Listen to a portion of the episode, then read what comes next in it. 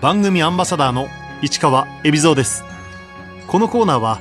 毎回一人の障害者アスリートチャレンジドアスリートおよび障害者アスリートを支える方にスポットを当てスポーツに対する取り組み苦労喜びなどを伺います。車椅子卓球吉田真一です。吉田真一選手1965年福島県生まれの53歳金色に染めた髪がトレードマークで金髪の卓球王と呼ばれています。高校時代バイク事故で脊髄を損傷。車椅子生活に。94年から車椅子卓球を始め2000年上京。3番目に障害が重いクラス3でプレーし日本一を決める大会では通算14回優勝。現在8連覇中で国内では無敵の強さを誇っています。2016年50歳でリオパラリンピックに出場しますが予選敗退。東京パラリンピックではメダル獲得を目指します。高校時代は少しやんちゃだったという吉田選手。普通の高校生よりは多分見た目はやんちゃ系に見えたのかなって思いますね。自分たちの世代まだあの中乱のボンタンっていうようなイメージで一応先輩から譲り受けたもので中乱こう開けると内側に刺繍が入っていたりとかっていうそういうのは着させていただいてましたけど。春休みが明けいよいよ明日から3年生という時アクシデントが起こりました。始業式前日ですね。400cc のバイクに乗ってましてまっすぐ走っていたんですけど上り下り4車線の道路だったんですけど中央分離帯から U ターンしようとしてた車が大きな車だったんで1回で U ターンしきれなくてですね止まってたんですね。止まってたところを私が今度その脇を通り抜けようとしたらその車がバックしてきまして それをそこにこの横面に自分が突っ込んでっちゃったみたいな感じ。でもあのその時話ができる意識もあったしっていうところだったんですけど。幸い命に別状はなかった吉田選手でしたが足に妙な違和感を感じました。その時に感覚はなかったというよりは足がこうエビ反りになったような感じでどっかに引っかかってるっていうような感覚でしたね。であの近くの人に足を下ろしてくれって言ったんですけど降りてますよとか言われて。うんこれちょっとなんか悪いことやっちゃったかなみたいな。はい。まあ、救急病院運ばれてから背骨が折れてることはもう分かってて。ずっと車椅子生活になる。と医師に告げられたのは事故からしばらく経ってからのことでした。そこからですね3日後くらいにもすぐ熱が出てしまってですね40度近い熱が出ちゃったんで手術がすぐできなくて結局1ヶ月後に手術をしてっていうただ、えっと、私直接ではなくてまあ親父の方にですね、まあ、歩けなくはなりますけどっていうような話はあったみたいですね。高校へ復学を目指した吉田選手でしたが結局中退することに。入院が1年間かかりましたんで1年後にどうかなって思ったんですけどやはりその学校的にはその当時まだ設備っていうかそういうのがなくてですねまあそこでもう1年延ばして後輩と一緒にっていうのもまた変なプライドもあって結局は中退という形で、はい、1年間入院してて、えー、その後退院してすぐ車の免許を取りに行きましたね。その教習所自体が学科教習が2階だったりとかやっぱりその階段を自分を抱っこしながら何回も上り下りしてくれたのはちょっと親父には世話になったなっていうところはありますけど。高校を中退し車椅子生活を送っていた吉田選手。30歳になる直前人生を変えるスポーツに出会います。福島国体がある前の年だったんですけどあの車椅子屋さんからこんなにプラプラしてないでなんかスポーツでもやったらっていうような感じのお誘いがあってですね。ただその本格的にやるっていう気持ちは全然なくって卓球を見た時に車椅子にただ乗って相手から来たボールを返してるだけだなみたいなイメージでだったらそんなにハードじゃないよねっていうようなそんな本当に軽い気持ちからじゃあ卓球にしようかなみたいなで国体全国障害者スポーツ大会開催されるにあたって福島県もその開催権はメダルをっていうところもあるので強化事業としてですねそれにかかる費用に関しては助成しますよっていうことだったんでお金をもらえるんだったらいいのかなとか思いながら。それから6年後国内トップクラスの実力を身につけた吉田選手は本格的に競技に取り組むため拠点を福島から東京に移しました。もうちょっとその強い選手のいるところでもっと上を目指したいなそれがその国際大会とかそういうイメージではなかったんですけどやはり日本一になった以上はまあ当然連覇を狙ったりとかっていうのもあってそういう中で当時東京は一番車椅子卓球の選手が多かったしっていうところもあったんで、まあ、東京行ってみようかなっていうふうに思いました。34歳で上京した吉田選手。仕事や住まいなど当てはあったのでしょうか？東京行くからじゃあ何日か泊まらせてくれとかそういうつてはなかったです。当時あのうち家業でその犬のブリーダーをやってまして私はその、まあ、事務方というか血統書の発行とかそういったクラブの手続きとかっていうところもやっていたんですけどそんなに甘いもんじゃないぞっていうふうに親からは言われたしただ自分としてはそのやり残したくないというか、えー、親父にはまあ1週間猶予くれよと。まずは仕事探してくる。もしそこで見つからなかったら帰ってまた手伝いをするからっていうような話をして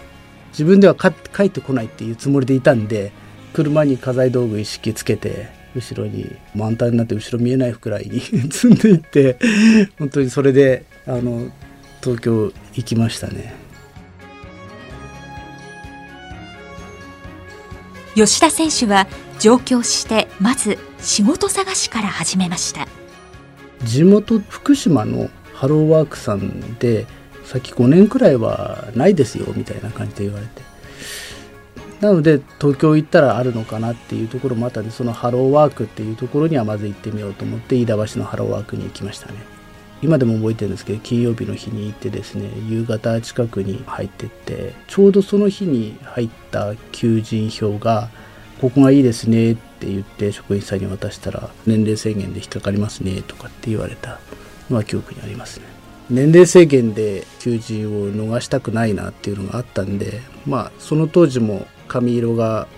明るい髪色だったので、えー、まあ若くは見えるかなっていうところも言いつつですねとりあえずその面接だけでも受けさせてくれという話をしました。推しの一手で何とか面接の約束を取り付けた吉田選手。とにかくやる気をアピールして熱意を示したそうです。仕事はとにかく覚えますっていうことは言いましたね。誰にも負けないやる気だけはありますっていう。家財道具一式積んでこっちに来てるんでみたいなことも話はしていたのでまあそういうところも買ってくれたのかなって今思えば。こうして東京で働き口を見つけた吉田選手当時はどう仕事と卓球の練習を両立させていたのでしょう？自分のキャパのなさから結構残業続きっていうのもあってですね、まあ、仕事も覚えなきゃいけないっていうのもあったんですけど、うん、そういった残業続きでまず平日は練習はちょっと無理っていう風な、えー、毎日10時11時に帰るような感じだったのでその土日をいかにその卓球にっていうところだったんですけどやっぱりその当時江戸川区に住んでたんですけどそこから車椅子の選手がいるクラブでの、えー、練習会っていうのが国立でやってたんですね。なのでまあ東京を横断するような感じでやはりその渋滞がすごいなっていうところもあって朝8時9時に出てもうやっぱり最低でももう23時間はかかる。そういった生活で土日だけの練習ただもっとやりたいなっていうところもあったんですけど平日家に卓球台を入れたんですね。卓球マシンを使って、フローリングのマンションだったんで下結構卓球玉落とすと響くのでカーペット引いてみたいな感じで本当にあのマシン相手に売ってたっていうのはありましたね。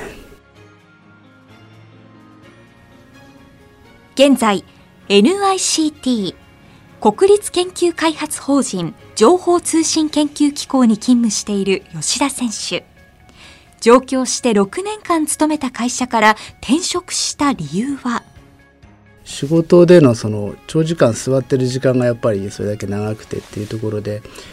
自分たちによくあるその褥瘡っていう、まあ、怪我というか病気というかそういったところで、まあ、自分の管理もきちんとしてなかったっていうところもあったんですけどそういうところで2度ほど入院したんですね。その6年間の間に。褥瘡とはいわゆる床ずれのことです。下半身の感覚がない吉田選手は痛みも感じないため気づくのが遅れると命に関わることもあるそうです。医師からもう次やったらもう卓球はできませんよっていうくらいまで傷というか大きくてですね。はい。直送は本当に入り口は小指くらいなんですけどその傷の中っていうのはすごくもう袋になってしまうと本当拳大くらいになってたりとかもしてそういうところも全部取って肉を周りから寄せてきてそこに血管バイパスをしてとかっていう手術もしてでやっぱりそうなるともう1年間棒に振るような感じだったんですけどそれでもやっぱりきちんと治したいっていうところからそういう治療をしたんですけどまあ次はないってなると自分は何しに来たんだろうって思った時にですね卓球をしたくて上京してきたのに全うしないままに、えー、終わるのはどうかなっていうのはそこでの一つの決断もあってですね本当に、うん、申し訳ないなと思ったんですけど退職させてもらってっていうところでしたね。吉田選手はその後しばらく仕事はせず1年間卓球に打ち込みました。半年くらいであの立川のハローワークから連絡が来てでそれがその今お世話になっている職場ですね。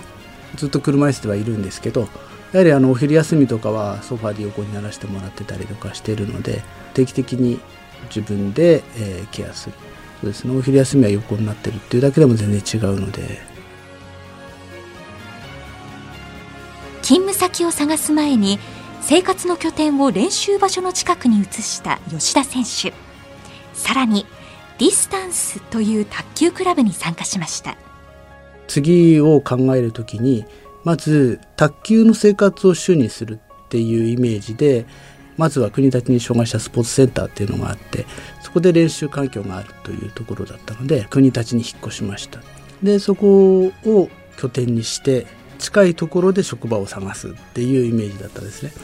でなるべくその定時で帰れればいいでその後に練習をするっていうそういう生活プランにしたかったので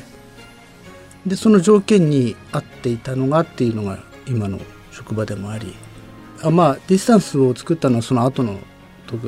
だったんですけど、まあ、近くの人常に練習ができる人たちで作ったっていうところですね。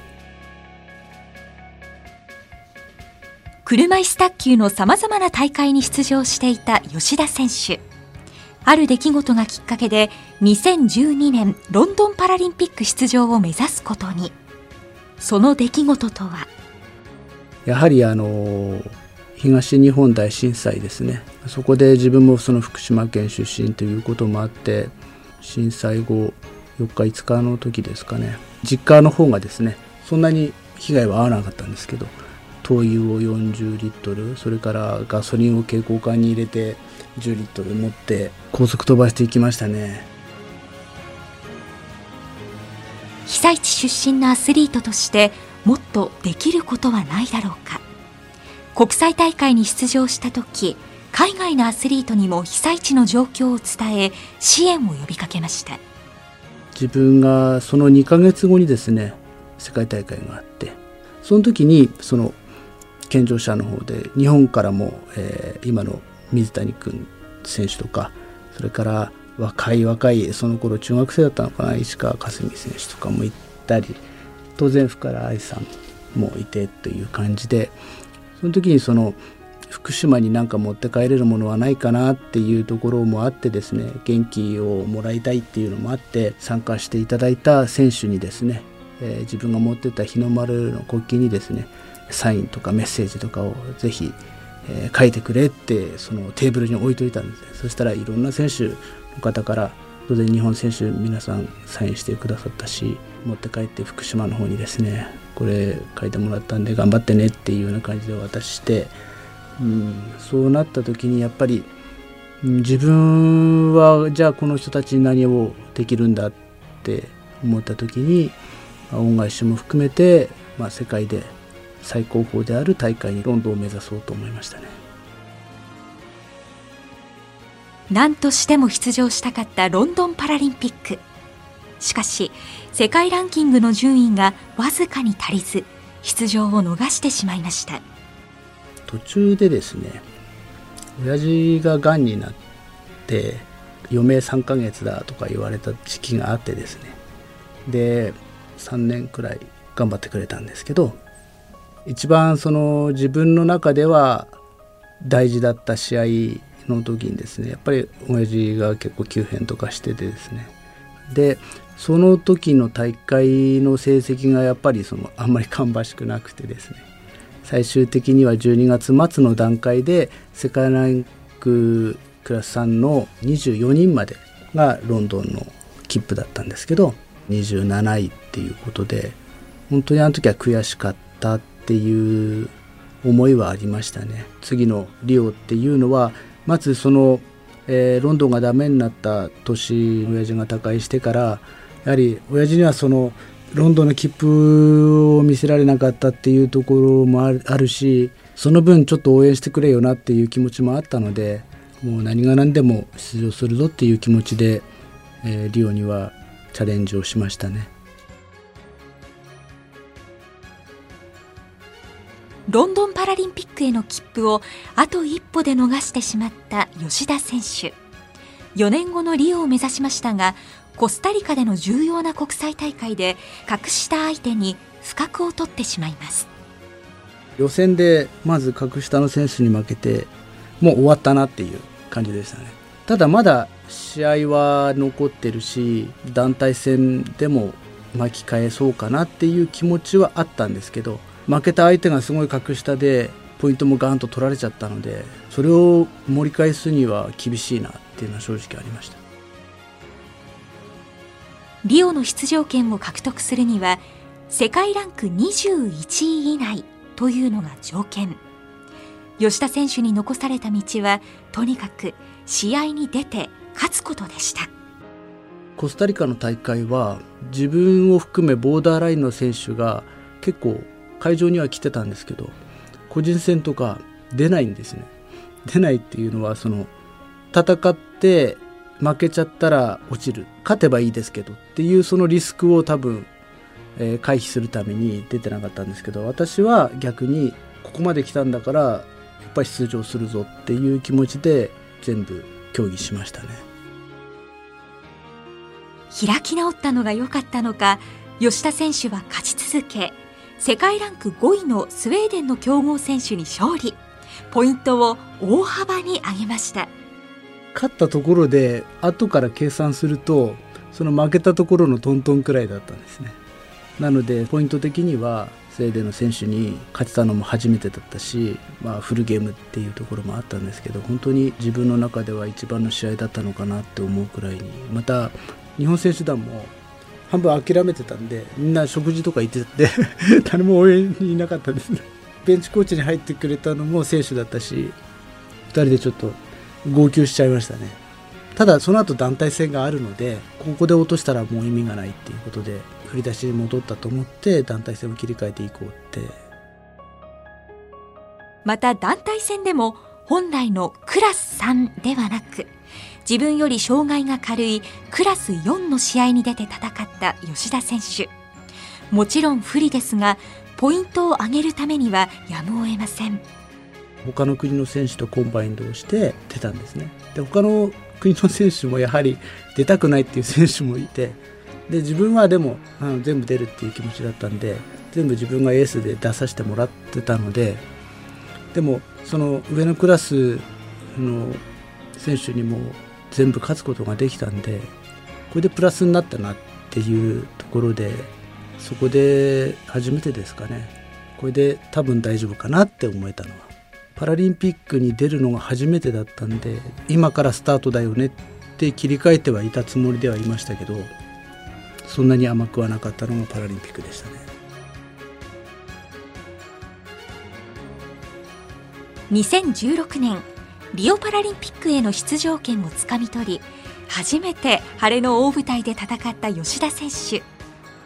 初めてのことだったんでメディア取材とかもあったりもなんかしてどういうふうな対応していいかっていうところとそれから自分のその練習環境のことについても今思えばですけどもっとやれることがあったなっていうことと自分の気持ちの中で出れたという段階で日本とそのパラリンピック出場している経験の多い国との差っていうのが日に日にその、えー、決まってから、えー、8ヶ月の間ひしひしと自分にですね伝わってきたのが正直あったんですね。それはやっぱりその、えー、常連国は決まってからメダルを取るための切り替えがすごく早くてまたそれに向かってどうすべきかっていうノウハウを知っているでも日本は出れたというだけで終わってるところがあるのかなって正直自分の中では思いつつも何をやっていいのかわからないっていうところがその後の予選リオでの結果なのかなって自分では思いましたね。やはりこう手探りだったのかなっていうのは正直ありますね。吉田選手は予選リーグ敗退で初めてのパラリンピックは苦い結果に終わりました。リオで外国のトップクラスの選手と戦って得たものは？切り替えられなかったっていうのがやはり敗因だとすれば自分の中のメンタルがそのもう次にっていうところがいけなかったのはそのメンタルの弱さかなっていうところがありますね。ただリオのその会場はすごく自分にとっては追い風だったと思うんですね。ああいった大舞台であれだけの人数またブラジルのそのリオの方々の日本人に対する応援っていうのも普通じゃないくらいにすごく良かったというか自分たちには感触良かったのでそういうところも含めてその応援が追い風になっているところと会場の雰囲気がすごく自分では好きだったので緊張はなかったんですけど、うん、勝てなかったのは技術のなさとメンタルの弱さっていうところだったのでただ、うん、終わった時は、うん、悔しさもあったんですけどもう一回ああいう環境の中で試合したいなとは思いましたけどね。パラリンピックへの挑戦はリオを最後に一区切りつけたいと考えていた吉田選手ですが一転2020年を目指そうという気持ちに変わっていましたこれはその勝手に自分で決めてって後からコーチに怒られたんですけど やはりその時の気持ちが一番正直なのかなって思ったんですね。もっと頑張れるかなっていうところからまあ自国開催で選手として参加できたらいいなって思ったので東京はその時に目指そうって思いましたね。長年吉田選手の練習のパートナーを務めているのは多摩障害者スポーツセンターの職員小川真由美コーチ。卓球の経験はありません。なぜコーチをお願いしたのでしょうか？もともと大学高校とバレーボールをやってた選手でただあの、えー、障害者スポーツセンターに勤めてる方でいろんなスポーツをしてその障害者に対して相手とか指導とかしなきゃいけないっていうところからその卓球もやらなきゃいけなくなってで当時は全然その卓球とかって素人だったんですけど、えー、立ってやるとすごく下手くそなんですけど車椅子に乗ると全然自分よりも 強い人なんででもその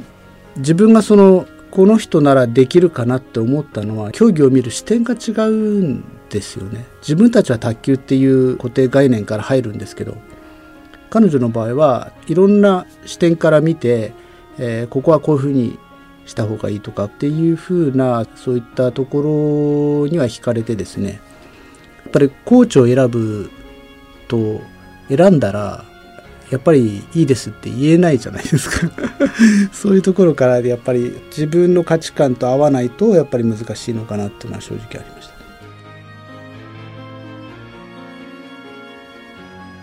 大会の前や練習の時音楽を聴いているアスリートは多いですが吉田選手は音楽は好きですし昔ながらの、ね、ニューミュージックとかフォークソングとかっていうのは結構好きなんですけどその中でそのたまに風呂でですね鼻歌のように歌うのが「スターダストレビュー」の「木蓮の涙」ですかね。自分はあんまり曲重視なんですけど、まあ詩もいいなって思えた歌でもあるので、大会の前によく皆さんイヤホンして、えー、気持ちを高めたり沈めたりとか音楽を聴いている方またはお経を聴いている方とか いらっしゃるんですけどそういったものは聞かない。自分の中でのそのルーティンじゃないですけどルーティン持たないんですね。自分にその不安材料を与えないために変な話いつもだったらそこを聞かなきゃいけないのにイヤホン忘れたらそこに気持ちがいっちゃうんで最初から、えー、自分はないものだと思ってそういったルーティンを作らないっていうスタンスにしてるんですね。ところで吉田選手のトレードマークでもある金髪。自分で染めているんだそうです。中学校まで